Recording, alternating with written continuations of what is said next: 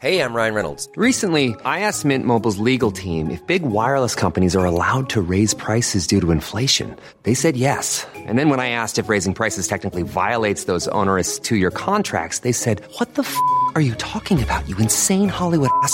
So to recap, we're cutting the price of Mint Unlimited from $30 a month to just $15 a month. Give it a try at mintmobile.com slash switch. $45 upfront for three months plus taxes and fees. Promo rate for new customers for limited time. Unlimited more than 40 gigabytes per month. Slows. Full terms at mintmobile.com. Souvent, on parle de storytelling, etc. Enfin, moi, c'est un truc qui m'a jamais parlé de toute façon. Mais pour moi, c'est le story doing. Qu'est-ce que vous faites Expliquez-le simplement. On n'a pas besoin de dépenser des millions pour ça. Par contre, vos millions, mettez-les sur euh, la création de valeur.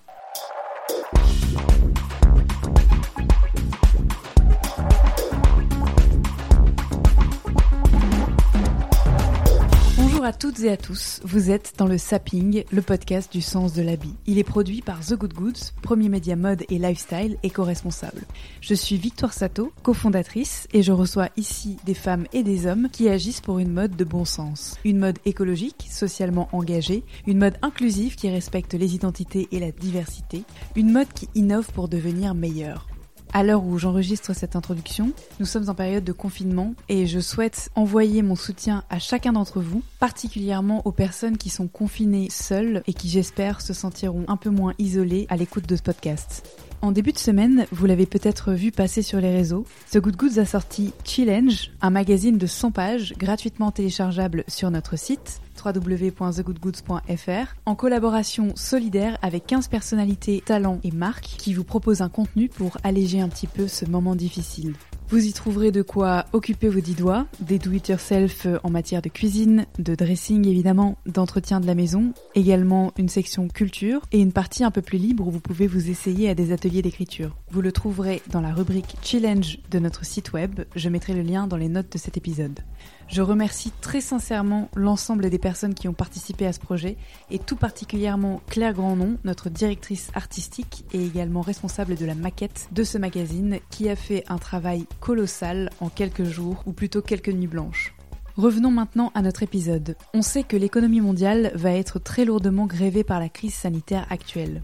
Un peu partout, on voit émerger l'hypothèse d'une modification profonde de nos habitudes de consommation après la crise et d'une transformation des marques vers des modèles plus raisonnés. Je ne sais pas qui mettra ces paroles en acte, mais je connais ceux qui n'ont pas attendu l'épidémie pour entreprendre le changement. Une stratégie de responsabilité sociétale des entreprises s'inscrit dans le temps long et l'un des premiers critères de son succès, c'est la fidélité. Ce n'est pas moi qui le dis, mais Nathalie Lebavotier, entrepreneur engagée dans la mode durable depuis 17 ans et aujourd'hui mon invitée.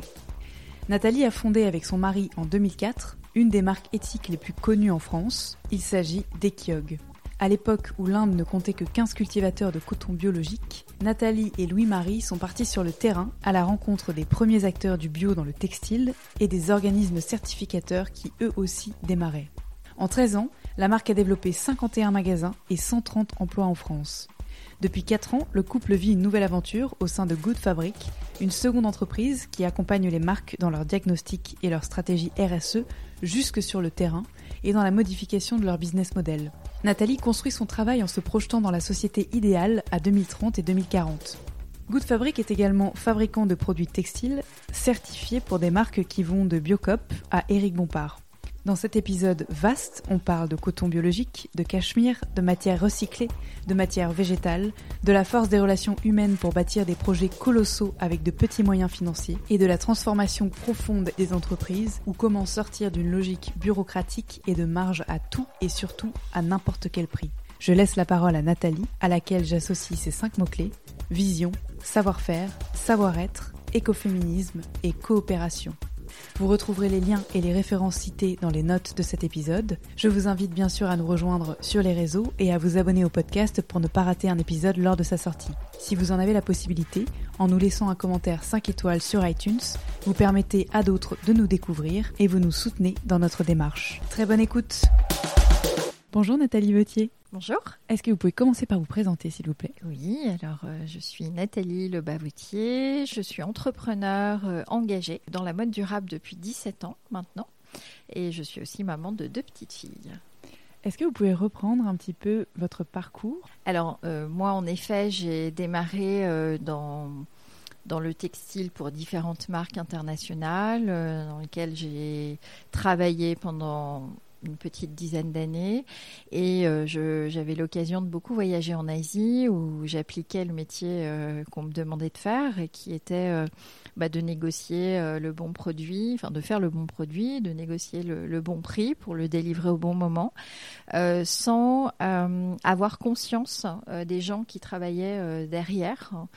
Et, et sans comprendre véritablement le sens euh, du travail que j'étais en train de mener et pourquoi il fallait toujours euh, gagner plus en marge, euh, sans forcément apporter de l'attention aux critères qualité environnementale et humain.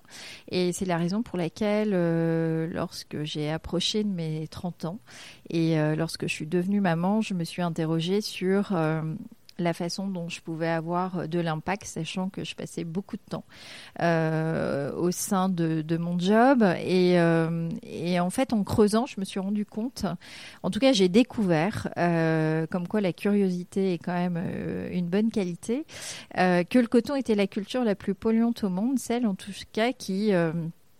utilisait, consommait le plus d'insecticides, de pesticides, euh, sans parler des EGN au monde, euh, versus la surface agricole mondiale. Et en fait, j'ai partagé euh, ce constat avec mon mari et je lui ai dit, enfin, on s'est, voilà, on s'est très vite lancé. On a lâché nos jobs respectifs. Nous étions à Paris à l'époque. Nous sommes rentrés en Bretagne, dans notre région natale, et et Kyog est né. Mais Kyog est né après aussi un long parcours euh, de voyages, de rencontres, parce que quand vous n'avez pas beaucoup d'argent, que vous avez des convictions, euh, que vous n'avez pas encore de clients, c'est assez difficile de faire euh, partager votre vision et de faire ajuster les codes traditionnels industriels à une époque où personne n'en parlait. La notion de timing dans le dans l'entreprise, dans le business, est une notion importante parce que euh, quand vous partez de rien, que vous voulez monter des filières, euh, ça a un coût. Euh, et que si le marché n'est pas prêt à recevoir ces produits, c'est pas c'est pas toujours facile, mais mais c'est possible puisque nous avons réussi à créer une marque, une très belle marque pionnière en son temps et sur laquelle nous avons vécu euh, une aventure humaine très forte, euh, une aventure entrepreneuriale et une aventure où euh, rien n'est gagné d'avance euh, et surtout où vous avez tout à réinventer. Et donc vous êtes en permanence euh, hors de votre zone de confort et il faut avoir des moments de respiration et c'est pas toujours simple. On a ouvert 51 magasins sur le territoire français. On a créé un peu plus de 130 emplois. Et surtout, avec la force de nos convictions, on a su démontrer qu'il était possible euh, de produire mieux, euh, de prendre en compte tous ces critères humains, environnementaux, de traçabilité, mais aussi de dépasser son vrai rôle économique. Euh, Aujourd'hui, on parle beaucoup de raison d'être, euh, de mission sociétale des entreprises. Nous, ça a fait partie de notre ADN dès le démarrage, à tel point que dans la continuité de, de notre entreprise, nous avons créé une association et qui a pu contribuer très concrètement à soutenir la qualité de vie, euh, mais aussi la qualité économique euh, des agriculteurs avec lesquels euh, nous nous avons collaboré et avec lesquels on collabore toujours d'ailleurs euh, à travers euh, Good Fabric, euh, notamment par exemple pour financer euh, d'autres cultures que le coton, pour leur permettre d'avoir un revenu supplémentaire comme euh, les cultures de lentilles ou autres, financer des puits de compost, mais aussi financer euh, des puits d'eau potable pour améliorer aussi la vie euh, des femmes, mais de leur santé leur- et des enfants. Euh, et aussi, on a euh, financé des projets euh, autour de l'éducation, parce que pour moi, c'est le premier pas vers la liberté. Et, euh, tout ça aussi pour vous dire que ce que je retiens de cette expérience, euh, c'est qu'avec des petits moyens, on fait des grandes choses. et qu'il suffit pas d'avoir beaucoup d'argent pour financer des projets absolument énormes et on n'a pas non plus forcément euh, besoin de, d'en parler. D'ailleurs, on m'a fait souvent le reproche de ne pas communiquer et euh, mais c'était un choix et que j'assume pleinement parce que euh, quand on, fait des choses avec le cœur, on n'a pas besoin de le crier sur tous les toits.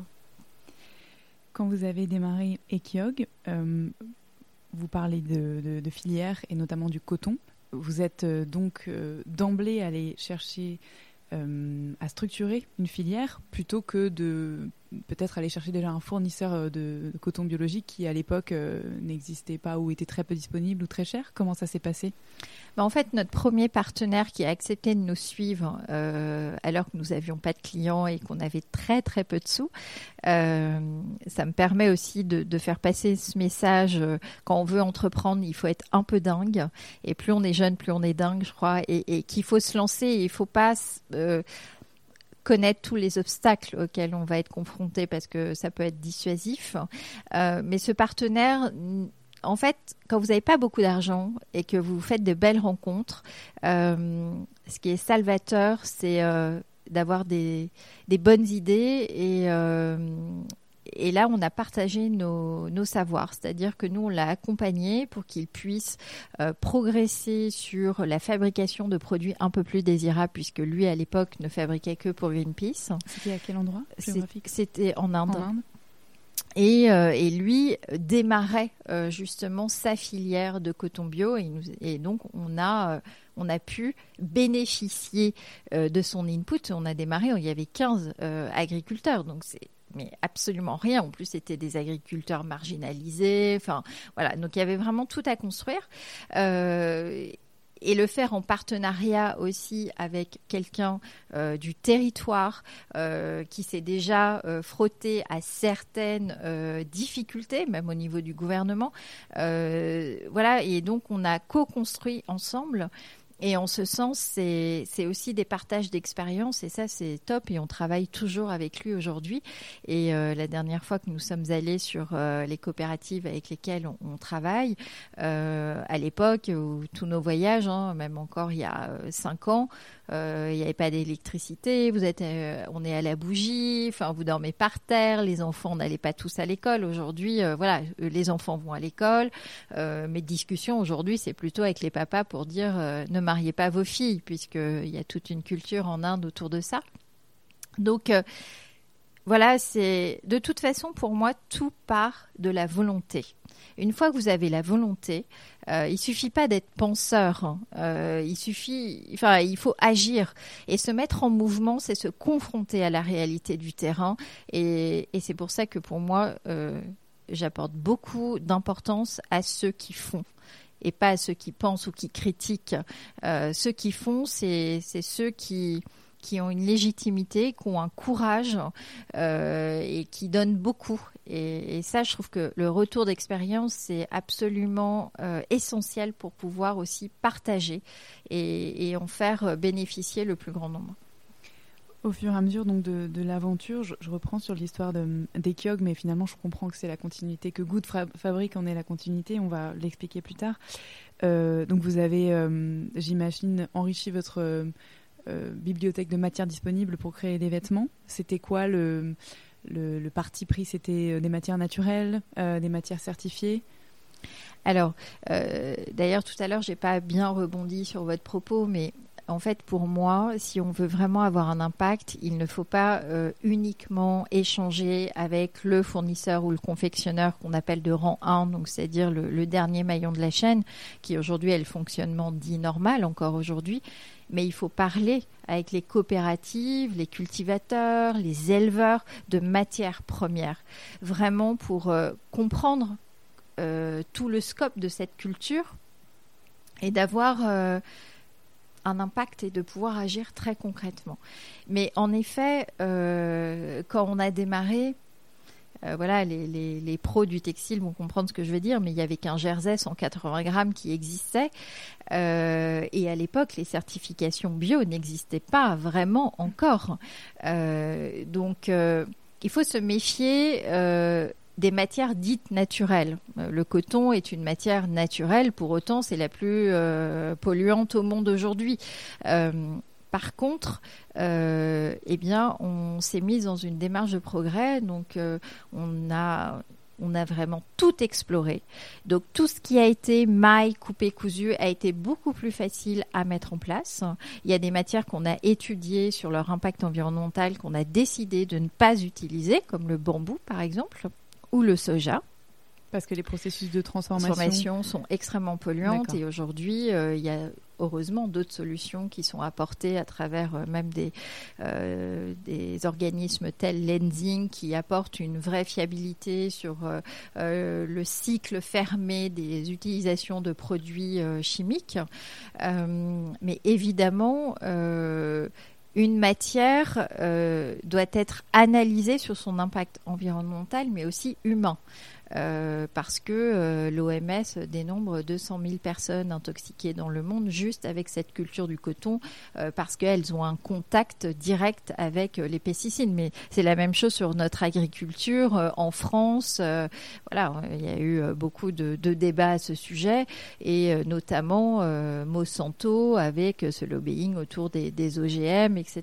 Donc, c'est des sujets éminemment politiques, euh, éminemment complexes, euh, mais qui peuvent se dénouer euh, uniquement si vous êtes sur le terrain et que vous, vous avez cette capacité à créer un dialogue avec les personnes concernées et éviter les intermédiaires.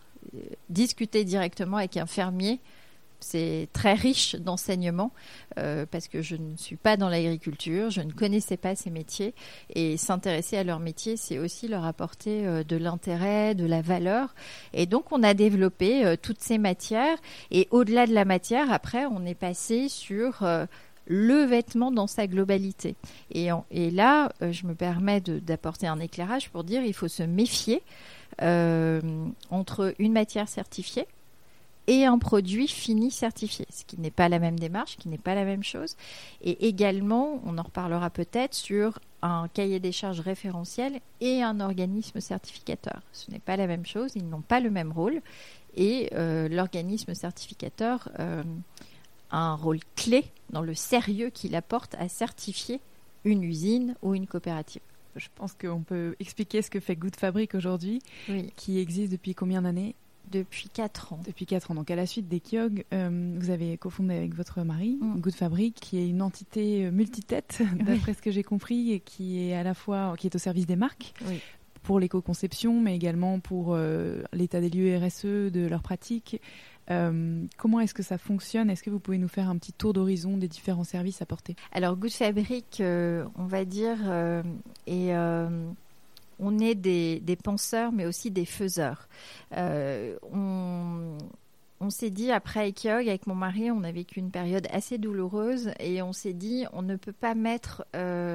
12 euh, ans d'expérience, de terrain, euh, de connaissances de côté.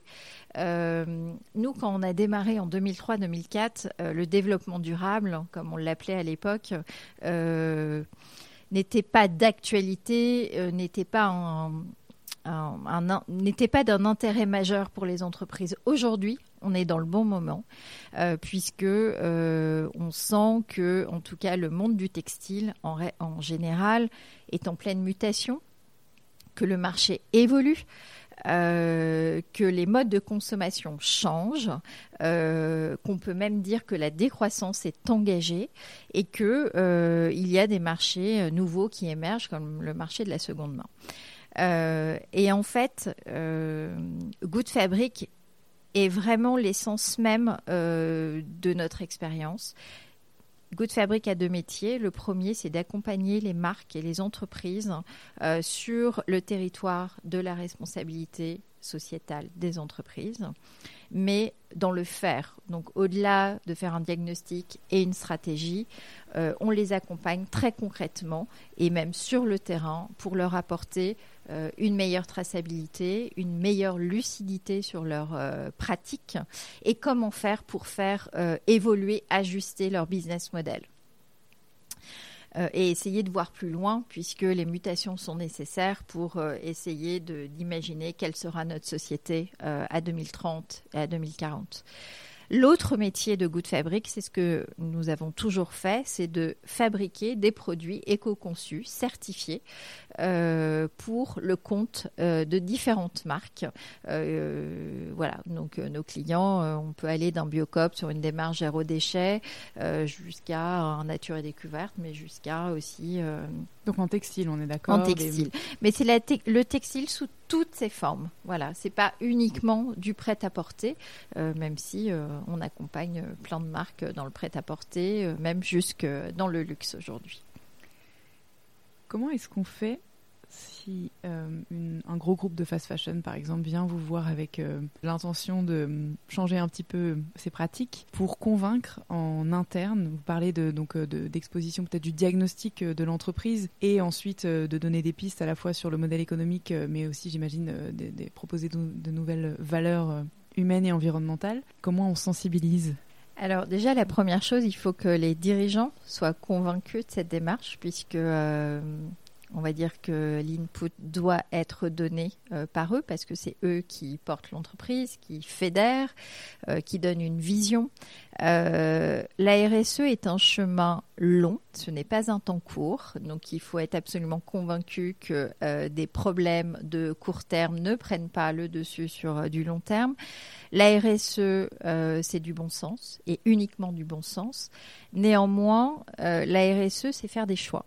Et faire des choix, c'est aussi avoir cette capacité à renoncer. Et là, ça se durcit. Euh, nous accompagnons des entreprises. Alors, si une grande entreprise du fast fashion souhaite s'engager, et globalement, il y en a beaucoup aujourd'hui qui souhaitent s'engager pour des bonnes ou des moins bonnes raisons. Euh, pour autant, euh, c'est quelque chose qui doit s'infuser partout dans l'entreprise, à tous les niveaux de l'entreprise. Euh, toutes les parties prenantes doivent s'engager. Alors évidemment, pour une entreprise de la fast fashion, c'est le produit sur lequel on va apporter toute notre attention au départ, puisque c'est ce qu'elle a à vendre et c'est ce qu'elle a à montrer. Et dans ces grandes entreprises, on, s'aperçoit qu'elles sont très silotées en termes d'organisation. Euh, et la première étape, c'est déjà d'avoir un projet clair, efficace, partagé, et que tout le monde soit convaincu de l'essence même de ce projet. Mais ça passe aussi par de la formation, puisque des métiers comme les acheteurs, les chefs de produits, les chefs de marché euh, ont des réflexes qu'ils ont depuis des années et qui doivent être ajustés au service de euh, cette démarche RSE. Euh, donc c'est aussi de la formation et, euh, et, des exemples aussi à leur donner. mais c'est aussi pour moi très important que la direction générale leur donne les moyens de pouvoir accompagner cette transformation et que parfois il est plus facile pour des dirigeants euh, de mettre en place euh, cette stratégie quand il n'y a pas d'actionnaire. Parce que évidemment, quand vous allez dire à vos actionnaires euh, s'ils veulent une rentabilité immédiate chaque année, de leur dire que vous allez consacrer un point d'EBITDA pour mettre en place une vraie stratégie au service de l'entreprise, de toutes les parties prenantes autour de l'entreprise pour apporter un produit avec une traçabilité, un produit sain pour les clients, apporter des solutions sur l'économie circulaire de demain. voilà, donc il faut renoncer à certaines choses pour un avenir certainement meilleur et dans une vraie durabilité. Aujourd'hui, je pense plus, mais depuis bien longtemps, euh, mais on voit qu'on est dans un temps qui s'accélère sur la transformation, que les entreprises, de toute façon, si elles n'intègrent pas cet engagement, mais véritablement, elles ne pourront plus fonctionner euh, telles qu'elles le font aujourd'hui. Mais en tout cas, toutes les équipes que je rencontre dans les entreprises sont toutes convaincues d'aller en ce sens. Il ne faut pas oublier que les équipes des entreprises sont aussi des consommateurs et des citoyens. Et euh, je pense qu'aujourd'hui, il n'y a plus de frontière entre un collaborateur et un consommateur. Et un consommateur, pour moi, on doit le considérer comme une personne et justement pas uniquement comme un client. Est-ce qu'il n'y a pas un problème également de pérennité dans les relations euh, que peut avoir une marque à ses fournisseurs de rang 1 ou de rang X? Vous-même, euh, au début, vous expliquiez que donc depuis toutes ces années, vous avez des relations très fortes qui vous permettent de vous rendre sur place, de vérifier par vous-même les engagements pris euh, et le processus d'évolution positif suivi par, par vos collaborateurs. On sait que dans la grande distribution, une des manières d'augmenter ses marges, c'est d'aller au plus offrant, c'est-à-dire au moins cher, et donc de changer, peut-être pas à chaque collection, mais très très souvent de fournisseurs Oui, euh, c'est tout à fait juste. Je pense que l'un des premiers critères de, de la RSE, euh, c'est la fidélité. La fidélité surtout dans les moments difficiles. Euh, donc évidemment, quand vous prenez un engagement, je pense notamment sur l'ensemble de la filière, c'est un engagement sur plusieurs années ou même vous allez définir un prix fixe des achats de matières premières et vous vous décorrélez complètement du marché, euh, du cours mondial en tout cas des matières premières. Mais ça veut dire que vous apportez aussi une vraie visibilité à cette filière et à vos fournisseurs de votre engagement. Euh, et d'équilibrer aussi les responsabilités, euh, d'équilibrer les coûts. Aujourd'hui, la plupart des entreprises font supporter les coûts d'audit à leurs fournisseurs. Donc ça veut dire qu'il faut changer le prisme du dialogue et revenir à des relations humaines euh, et pas uniquement business. Le business, évidemment que c'est important, évidemment une entreprise doit sortir des résultats euh, pour qu'elle puisse vivre et qu'elle puisse maintenir les emplois. Euh, mais le prix n'est pas le seul critère de valorisation d'une entreprise. et j'ajouterais à cela que dans la filière, il faut aussi compter les clients qui ont aussi une part de responsabilité. Parce que le client aujourd'hui devient de plus en plus exigeant et c'est le final, le client final. Le client final, celui qui achète le produit, euh, celui qui accorde la confiance aux marques. Je prône pas le modèle parfait parce que moi j'ai fait plein d'erreurs et je vais continuer à en faire, mais c'est aussi comme ça qu'on apprend. Euh, et que euh, aujourd'hui, voilà, quand je, je, on est sur Instagram, etc. On se met des filtres, on est très beau. Euh, on a l'impression que la vie de tout le monde est super parfaite et on se dit putain c'est quoi ma vie de merde à moi? Euh, mais montrer un peu de, vérité et se dire tiens j'ai fait une erreur, mais ça nous rend tellement plus humains et avoir une vraie communication sincère, honnête. On fait tous des erreurs et, euh, et voilà ça il faut les accepter mais d'être dans une démarche de progrès pour faire progresser euh, la qualité, la qualité des échanges, la qualité du produit, la qualité des matières. Euh, oui, évidemment que c'est des enjeux hyper importants. Et pour ça, il faut arrêter de dire qu'on fait tout parfaitement. Oui, les marques font des erreurs et tant mieux parce que ça les rend plus humaines. Maintenant, je crois que le prisme de la communication doit être ailleurs que ce qu'on peut voir aujourd'hui et raconter des vraies histoires. Euh, souvent, on parle de storytelling, etc. Enfin, moi, c'est un truc qui m'a jamais parlé de toute façon. C'est peut-être pour ça que j'ai pas été bonne en com sur ma première marque. Mais pour moi, c'est le story doing Qu'est-ce que vous faites? Expliquez-le simplement. On n'a pas besoin de dépenser des millions pour ça. Par contre, vos millions, mettez-les sur euh, la création de valeur. Je voudrais qu'on reparle un petit peu des certifications. Vous qui connaissez très bien les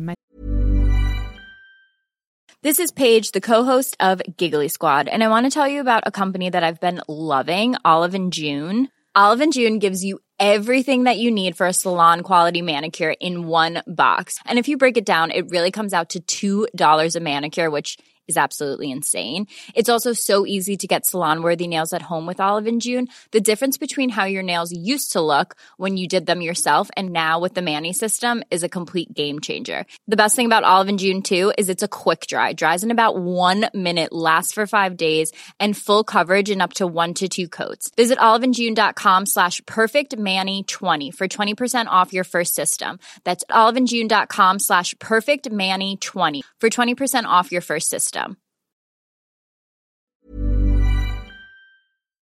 Certaines sont certifiées ou, ou en passe de l'être, d'autres ne le sont pas. Finalement, quand on est une marque, on sait aussi que certaines matières sont vendues certifiées alors qu'on en produit moins de certifiés euh, qu'on en vend réellement. C'est le cas du coton. Quelle considération et quelle, euh, quelle importance on accorde à ces certifications? Première partie de la question. Et la deuxième, quand il n'en existe pas, on va peut-être développer sur le cachemire dans Mm. un second temps, mais Mm. comment est-ce qu'on fait pour euh, s'assurer qu'une matière est, Mm. durable, soutenable? Alors, j'ai pas envie de rendre trop complexe ma réponse. Il y a plusieurs choses. Euh, on va prendre un exemple très concret qui est euh, donc on parle du coton biologique, donc le euh, cahier euh, référentiel, le cahier des charges référentiel sur lequel se basent les certificateurs est le GOTS. qui est sur sa V5 aujourd'hui, qui est un cahier des charges extrêmement sérieux, le plus reconnu, et je le recommande vivement. Là où je me permets d'apporter l'attention d'une très grande vigilance, c'est sur le choix des organismes certificateurs. Les deux les plus connus sont évidemment EcoCert et Control Union. J'apporte un intérêt très important à EcoCert euh, et un peu moins à Control Union, pour être clair. Euh, J'ai vécu différentes expériences qui, euh, qui font que, hélas, certains sont certifiés, ils ne devraient pas l'être, pour différentes raisons. Euh, et c'est encore la raison pour laquelle, moi, je dis aux marques et aux entreprises, avoir une certification, c'est bien, mais ce n'est pas suffisant. Hélas. Euh, parce que, euh, finalement, la responsabilité incombe aux metteurs sur le marché. Et on doit absolument savoir dans quelles conditions euh, la filière a été certifiée. Et je trouve que l'opportunité, elle est, elle est intéressante parce que ça pousse les marques à aller sur le terrain et à, compre- et à comprendre les processus aussi. Il y a aussi euh, tout ce qui est euh, les modes d'agriculture en conversion. Et ça aussi, c'est intéressant d'accompagner des cotonculteurs qui ne sont pas encore certifiés, mais qui vont l'être, et de les soutenir en ce sens. Ils vont être certifiés au bout de trois ans, mais je trouve que euh, ça mérite d'être souligné. Et parfois, je sens que oui, mais c'est pas certifié, alors on ne veut pas y aller. Oui, mais vous contribuez à faire grandir la filière, puisque comme vous l'avez dit, aujourd'hui, il y a plus de coton bio vendu sur le marché qu'il n'en est cultivé réellement. Donc il y a un problème. C'est parce que quand un mouvement devient tendance, tout le monde s'engouffre dedans sans se poser les bonnes questions. À la limite, euh, enfin, faut mieux pas y aller. hein, euh. donc, euh, donc voilà. Donc vraiment une grande attention aux organismes certificateurs, mais c'est la même chose pour les audits sociaux. Euh, J'aime pas le mot audit puisque Good Fabric euh, fait des diagnostics et- et est plutôt dans une démarche d'investigation pour essayer de, de- même d'enquêter, de, de mieux comprendre comment ça se passe, de confronter euh, la documentation avec la parole de toutes les parties prenantes, d'aller interviewer tous les ouvriers euh, et surtout de ne pas être dans un audit sanction. Voilà, parfois j'ai vu des usines qui étaient très justes, mais il y avait une telle volonté du management à vouloir progresser qu'il faut leur laisser cette chance et de les accompagner parce qu'il y a aussi une question de moyens. Les certifications ont un coût pour les entreprises et quand elles sont supportées uniquement par les entreprises, enfin par les producteurs et que euh, les, les marques ne les soutiennent pas en ce sens, évidemment qu'il y a des questions économiques qui parfois euh, vont faire prendre des raccourcis. Donc voilà, c'est encore une fois, il faut instaurer le dialogue, il faut se mettre en mouvement et ne pas attendre une situation parfaite immédiate. Et encore, je vous dis ça, moi en 2004, euh, rien n'existait. Aujourd'hui, euh, il existe beaucoup, beaucoup de choses. Je vais vous donner un autre exemple où j'ai audité une filière euh, sur le polyester recyclé. Et en fait, euh, ce qui est intéressant, c'est d'essayer de trouver la source de la matière première. Et en fait, c'était une usine de bouteilles plastiques toute neuve qui s'était montée uniquement euh, pour avoir son certificat de recyclage. Donc, si vous n'êtes pas sur place, si vous n'allez pas auditer, si vous allez, vous n'êtes pas curieux, bah, vous le savez pas. Mais c'est une aberration totale. Donc, euh, donc voilà, il faut. euh, en fait, la curiosité, c'est une très grande qualité parce qu'aujourd'hui, on est à un clic de beaucoup d'informations. Euh, et qu'on a envie d'avoir une info, on peut l'avoir. Alors évidemment, pour les marques, c'est certains budgets de déplacement ou de, mais il, il faut le faire. il faut le faire et je pense qu'il faut peut-être moins produire, mais produire mieux, expliquer aux consommateurs là où vous voulez mettre de la valeur d'usage dans le produit. Euh, nous, citoyens, on n'est pas idiots, on peut comprendre les choses. Et je comprends aussi que, hélas, il y a beaucoup euh, de, gens qui n'ont pas forcément les moyens d'acheter un produit bio, euh, peut-être un peu plus cher. Mais ça aussi, euh, il faut, euh, en tout cas sur le coton bio, à l'achat, sur un produit fini, on est à peu près à plus 5%. Mais je pense que c'est tout à fait absorbable sur du long terme par les entreprises pour le faire supporter le moins possible aux clients. Évidemment, sur d'autres matières animales, typiquement, le coût est beaucoup plus important, mais parce que aussi on est aux prémices euh, d'une chaîne de valeur. Et la, la fréquence de ces contrôles, est-ce que c'est euh, parce que je sais que Good Fabric se déplace, je crois que c'est annuellement euh, bah, auprès de plus, ses ouais. fournisseurs pour vérifier, euh, réaliser des, des échantillons de terre, de balles Ouais, de coton. Exactement. Mais là aussi, quand vous voulez euh, vraiment être sûr que votre champ ne soit pas contaminé en OGM ou n'a pas reçu des pesticides, il faut faire des prélèvements sur les terres, mais aussi faire des tests euh, sur la balle de coton et puis ensuite euh, sur euh, produits finis, mais enfin sur le tissu, pardon. Euh, tout ça, évidemment, ce sont des coûts, mais ils sont nécessaires à la fiabilité de, la filière. Et plus vous montrez de l'intérêt à la filière, et moins elle va essayer de vous entourlouper à un moment ou un autre. Et elle sait que quand vous faites les choses sincèrement, elle sait que par ailleurs vous allez l'aider sur des choses. Donc, voilà. Et par exemple, tous les fermiers en, en- conversion, euh, toutes les premières graines sont financées par les coopératives pour les accompagner. Donc il y a plein. Finalement, c'est que du bon sens, mais il n'y a que des solutions quand on a la volonté de trouver ces solutions. Et alors, est-ce qu'on peut parler donc du cachemire que vous Oui. connaissez très bien et qui est une matière qui aujourd'hui n'est pas encore euh, certifiable. Euh, Vous, vous avez structuré toute une filière en Mongolie extérieure. Est-ce que vous pouvez nous parler déjà de- des différences de production d'un cachemire conventionnel et, d'un cachemire euh, durable? Oui, alors euh, le cachemire est une matière animale euh, très intéressante parce qu'elle est luxueuse, parce qu'elle est belle, parce qu'elle donne envie, parce qu'elle est douce. Mais elle a aussi été très abîmée par différentes marques où aujourd'hui on trouve un cachemire à 69 euros, 89 euros, jusqu'à euh, des prix euh, bien plus élevés. Donc euh, je me mets à la place du consommateur qui ne sait plus très bien où est la valorisation du savoir-faire et puis une question fondamentale aujourd'hui, c'est le bien-être animal.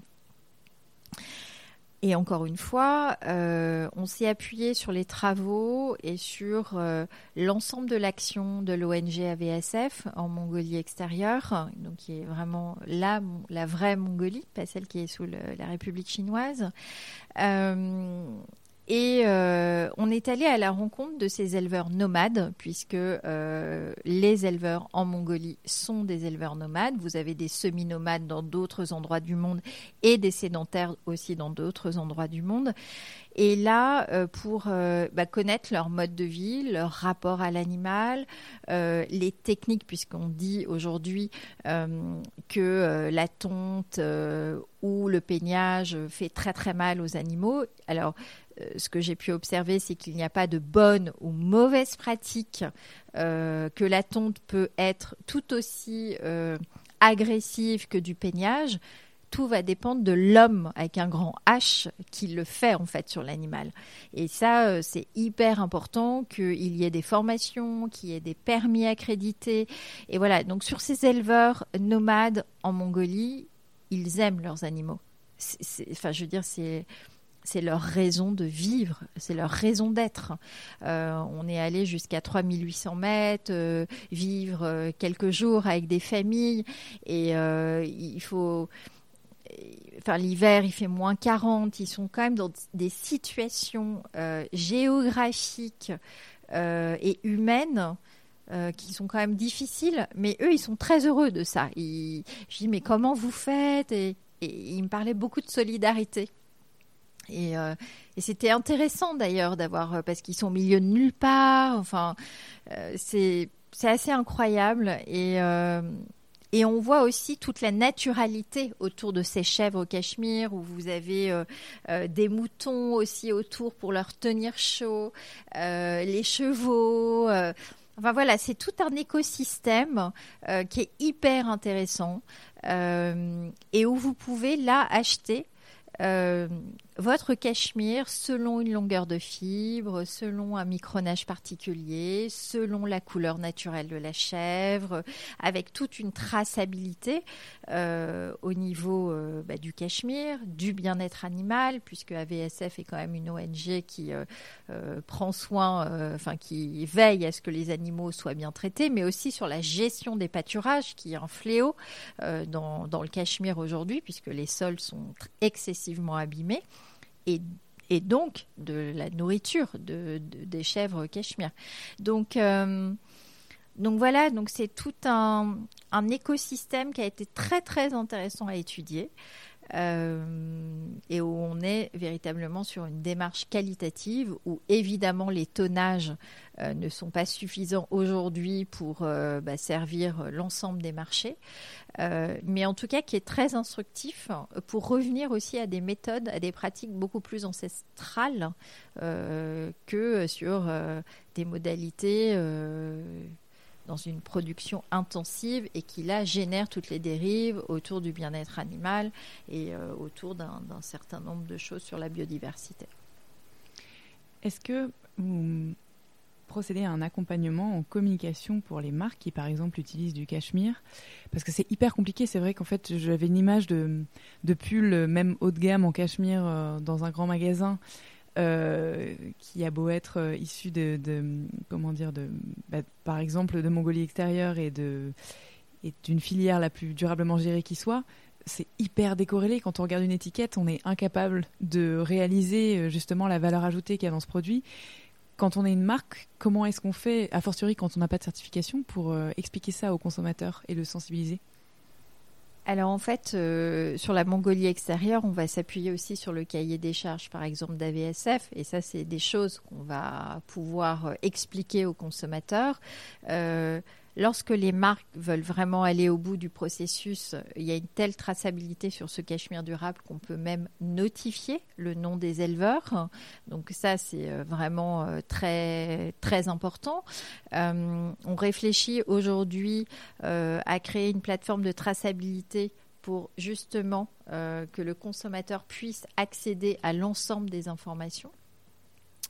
Et euh, il y a également euh, GOTS qui commence à certifier des filières de cachemire en Chine, que nous allons aller d'ailleurs visiter euh, justement pour voir les pratiques. Euh, euh, Est-ce que euh, cette certification GOTS pour le cachemire va intégrer le bien-être animal ou est-ce que justement euh, on doit euh, euh, être associé à une ONG pour pouvoir euh, sur le bien-être animal?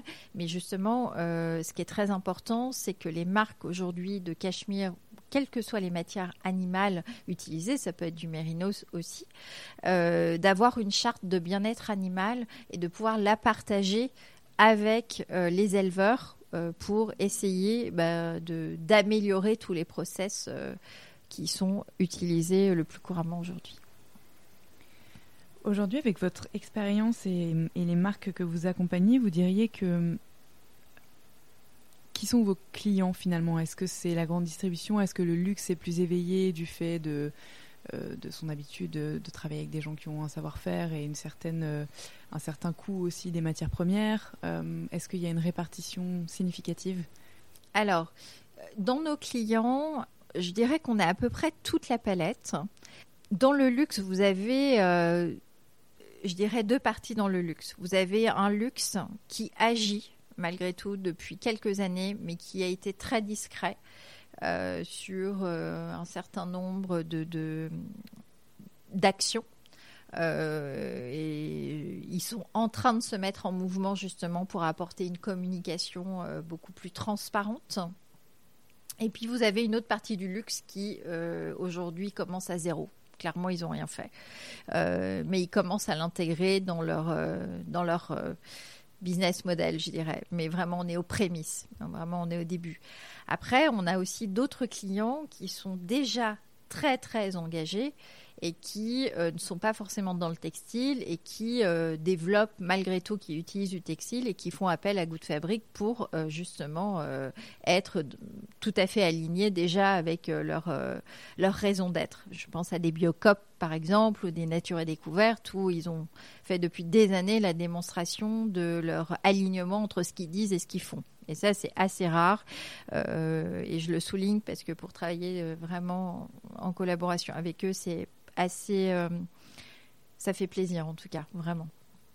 Et c'est aussi très challengeant parce qu'ils vous font progresser puisqu'ils ont une exigence à un niveau qui aujourd'hui que je ne retrouve pas sur euh, d'autres clients. Euh, et puis j'ajouterais que vous avez des marques qui, de par leur nom, vous inspirent une vraie confiance parce qu'ils ont une, force de frappe, on va dire, euh, artistique très forte, mais qui sont pas vraiment engagés, voire pas du tout, ils démarrent, alors qu'on va pouvoir critiquer des grandes enseignes euh, qui ont quand même des process aujourd'hui en place et qui ne le disent pas forcément. Euh, donc c'est toujours très intéressant de rentrer dans le cœur de leurs organisations euh, et, voilà, et après, ce sont aussi des choix entre ceux qui veulent dire ce qu'ils font et d'autres qui préfèrent agir et parler beaucoup plus tard. Donc euh, voilà. Mais encore une fois, euh, ce qui est par contre un dénominateur commun de tout le monde, c'est le dirigeant.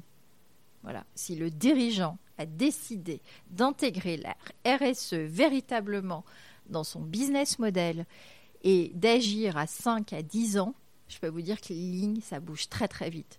Sinon, ça ça bouge pas. Mais c'est assez banal ce que je dis. Bah, oui, mais disons que non, je pense que c'est des, des portes qui méritent d'être enfoncées. Euh, et puis je trouve que c'est assez euh, déculpabilisant aussi. Mm.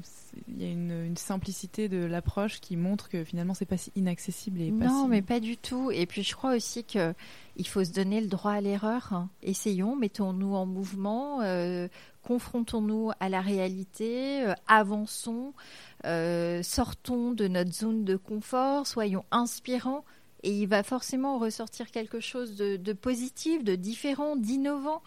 Euh, et, pour moi, ça, ça fait toute la différence que de rester dans une bureaucratie de reporting, de, marge à tout prix, à n'importe quel prix. Enfin, non, quoi. Enfin, pour moi, c'est un peu révolu ce temps-là, mais, euh, mais ça existe encore, puisque je le vis encore. Mais, euh, mais, mais voilà, donc et aussi, je crois que les nouvelles générations vont fortement nous bousculer dans nos, dans nos schémas, dans nos réflexes. Euh, voilà. Donc. Euh, est-ce que vous challengez les marques sur leur volume de production et est-ce qu'elles reçoivent ce discours? Alors oui, elles le reçoivent et je dirais que j'ai on n'a pas vraiment besoin de les challenger parce qu'elles se challengent elles-mêmes là-dessus, euh, parce que bah, parce que c'est leur métier premier de bien acheter. Ça fait partie de la santé économique d'une entreprise et que euh, la réalité des chiffres aujourd'hui montre qu'il faut moins produire parce que, hélas, la consommation aussi euh, euh, change. donc, elle se challenge toute seule, en tout cas, sur produire moins. Oui, c'est. On a, ils n'ont pas besoin de nous pour ça. Ouais, ouais. Et en ce qui concerne les matières recyclées, il y a quel niveau d'éveil? Alors, je dirais que le niveau d'éveil sur les matières recyclées est assez élevé. Euh, pour une raison assez simple qui euh, consiste à dire bah, moi je vais m'engager donc je vais utiliser des matières recyclées. Voilà. Euh, bon, c'est bien, c'est un premier pas. Mais en tout cas, moi je fais partie de ceux qui pensent que il n'y a pas aujourd'hui de traçabilité euh, ou de certification sur le second cycle de vie d'un vrai produit bio recyclé. Et qu'aujourd'hui, les entreprises utilisent des matières recyclées pour se donner bonne conscience sur leur engagement RSE. Et en fait, si vous recyclez des, matières ou des produits qui sont par définition toxiques à la base, vous ne faites que relancer le processus. Et ça, pour moi, euh, délivrer un produit sain pour l'homme, c'est quand même d'une importance majeure euh, qui est au même niveau au même niveau notamment de son impact environnemental mais aussi social. Euh, donc il faut faire très attention, je trouve, aux solutions toutes trouvées, trop faciles à utiliser. Il faut encore une fois se dire euh, quelle est la source de matière première recyclée? Euh, est-elle saine? Comment je défibre? Comment je refais un fil? Euh, Et puis surtout, l'avenir pour moi, c'est, enfin, en tout cas, les enjeux sur les prochaines décennies, c'est la circularité. Et euh, parce qu'il va y avoir une, raréfaction des matières, des matières premières, et aussi parce que euh, on doit euh, engager les clients finaux dans leur action à avoir un impact sur l'environnement, puisqu'on sait que 50% de l'impact environnemental d'un produit textile est lié à son usage, donc après son achat. Donc forcément, je crois qu'il y a un partenariat à trouver entre les marques et ses clients pour, leur, pour proposer aux clients de trouver des solutions pour recycler ces produits, mais justement euh, essayer d'en faire des produits, enfin un nouveau fil et un nouveau produit sain pour l'homme et sur le territoire français, puisque les produits qu'on va recycler sont sur notre territoire français. Donc je crois qu'il y a toute une filière à, à réorganiser, puisqu'aujourd'hui, il y a déjà beaucoup d'initiatives euh, qui ont été amorcées. Mais je crois qu'il faut aller plus loin euh, sur euh, le cycle de vie de ce produit recyclé et qu'il soit sain pour l'homme et qu'on puisse le réutiliser à plusieurs reprises et pourquoi pas voilà, à tout à la fin, tout à la fin de son cycle de vie, pourquoi est-ce qu'il ne serait pas compostable et ne serait pas euh, contributeur d'une filière carbonée euh, saine euh, pour les surfaces agricoles européennes qui sont à 50% aujourd'hui désertiques? Alors, si je ne dis pas de bêtises, Good Fabric a déjà un temps d'avance sur ces sujets. Vous êtes en, train de travailler à une structuration de justement une filière de recyclage organisée et propre et, et, et localisée surtout. Oui. Alors oui, en effet, en fait, dans tout notre parcours entrepreneurial, euh, on souhaite finalement boucler la boucle. Euh, et, et, comme je le disais tout à l'heure, euh, les matières recyclées aujourd'hui, c'est très court-termiste. et on souhaite mettre en place relocaliser, réorganiser toute une filière en France, puisque les produits sont en France, euh, de créer de la valeur sur notre territoire pour essayer euh, de collecter et de fédérer justement plusieurs acteurs de nos clients et pas que, pour collecter euh, ces produits. Alors, recycler un produit qui est à la base en 100% coton, c'est assez simple. Après, les matières polycoton, c'est beaucoup plus compliqué. Mais essayer de en refaire un fil qui soit sain, qui soit propre et qui soit certifié. Donc, euh, on, échange avec différents acteurs, même avec l'ADEME, euh, pour essayer de voir comment, et ça va être un travail de longue haleine, hein, ça va être... de la recherche, du développement, de l'analyse labo, euh, de l'analyse cycle de vie, intégrer peut-être l'affichage environnemental aujourd'hui euh, euh, en test hein, dans le textile, pour, sur les trois prochaines années, essayer de délivrer un nouveau produit textile qui soit recyclé, mais tracé et certifié. Donc c'est un, un big job, euh, mais on sent qu'aujourd'hui, il y a beaucoup d'acteurs en France qui veulent vraiment s'engager, les lignes bougent, il y a plein d'entrepreneurs qui ont plein d'idées et, euh, qui se mettent en mouvement. Et, euh, voilà, et Refabrique va, je pense, faire partie de, cela demain, en tout cas, je le souhaite. Et les, les quelques matières peut-être végétales encore peu connues que vous travaillez déjà et qui vont prendre un peu plus de place sur le marché Qu'est-ce que c'est par exemple euh, Alors, des matières végétales. Alors, euh, l'autre jour, changé avec euh, Pinatex. donc, ça, je pense que ça peut être une matière vraiment très intéressante. Et, et avec à la, tête de cette entreprise une femme assez incroyable qui est partie de rien, enfin voilà, qui a monté des filières, qui a une histoire incroyable. Et vraiment, en fait, ça donne envie d'aller plus loin euh, avec elle et de, voir comment on peut explorer cette matière. Euh, Qu'est-ce qu'il y a d'autre? Alors, euh, on commence à travailler beaucoup aussi, à s'intéresser, on va dire, au cuir et au cuir végétal. C'est, je pense, aujourd'hui l'une des parties les plus sombres de l'industrie textile. Très compliqué, c'est très opaque encore, mais euh, il y a plein de bonnes choses qui sont en train d'émerger. Euh, et ça, je trouve ça intéressant à la fois euh, bah, pour notre industrie, mais aussi à l'égard du bien-être animal. Et, quand j'écoute des experts, et je suis pas arrivée à la, à la fin de, de mon analyse et de mon parti pris là-dessus, mais est-ce que finalement, euh, le tannage végétal est mieux qu'un tannage. Bon, voilà, moi je suis plutôt contre l'utilisation du chrome, etc. Mais il y a beaucoup d'analyses en ce moment qui sont en train de sortir. Et euh, c'est un sujet qui euh, va émerger et va prendre beaucoup d'importance, je pense, aussi dans les années qui viennent. Et hum, les fibres telles que le lotus, l'ortie, etc. Alors, ce sont des matières qui émergent, qui sont intéressantes, mais qui sont à un niveau artisanal et pas industriel. Donc, euh, ce qui, euh, pour certaines marques, est aussi une difficulté, puisque euh, il faut un certain volume entre guillemets pour les les utiliser. mais voilà, il y a des choses intéressantes comme le lait avec la caséine. On les utilise pas aujourd'hui, assez peu mais euh, elle mérite d'être étudiée et d'être euh, exploitée, bien sûr. Est-ce que vous avez une petite citation à ajouter à ma collection perso? Eh bien, écoutez, depuis que j'ai, je, travaille, j'essaie de contribuer à mon humble niveau euh, dans la mode durable depuis 17 ans dans mon bureau, est écrit une citation de Mark Twain qui dit "Ils ne savaient pas que c'était impossible, alors ils l'ont fait." Voilà, et ça, ça me colle à la peau et ça me va plutôt bien. Oui, c'est un bon résumé effectivement de ces 17 dernières années. Merci beaucoup Nathalie. Merci. Vous retrouverez les notes de cet épisode sur thegoodgoods.fr. Vous pouvez vous abonner à notre newsletter pour recevoir nos derniers articles chaque dimanche dans votre boîte mail et vous abonner également au podcast sur l'application d'écoute de votre choix pour être notifié lorsqu'un épisode est publié.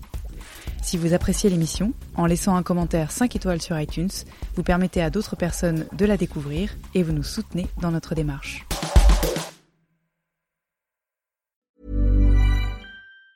Even on a budget, quality is non-negotiable. That's why Quince is the place to score high-end essentials at 50 to 80% less than similar brands. Get your hands on buttery soft cashmere sweaters from just 60 bucks, Italian leather jackets, and so much more.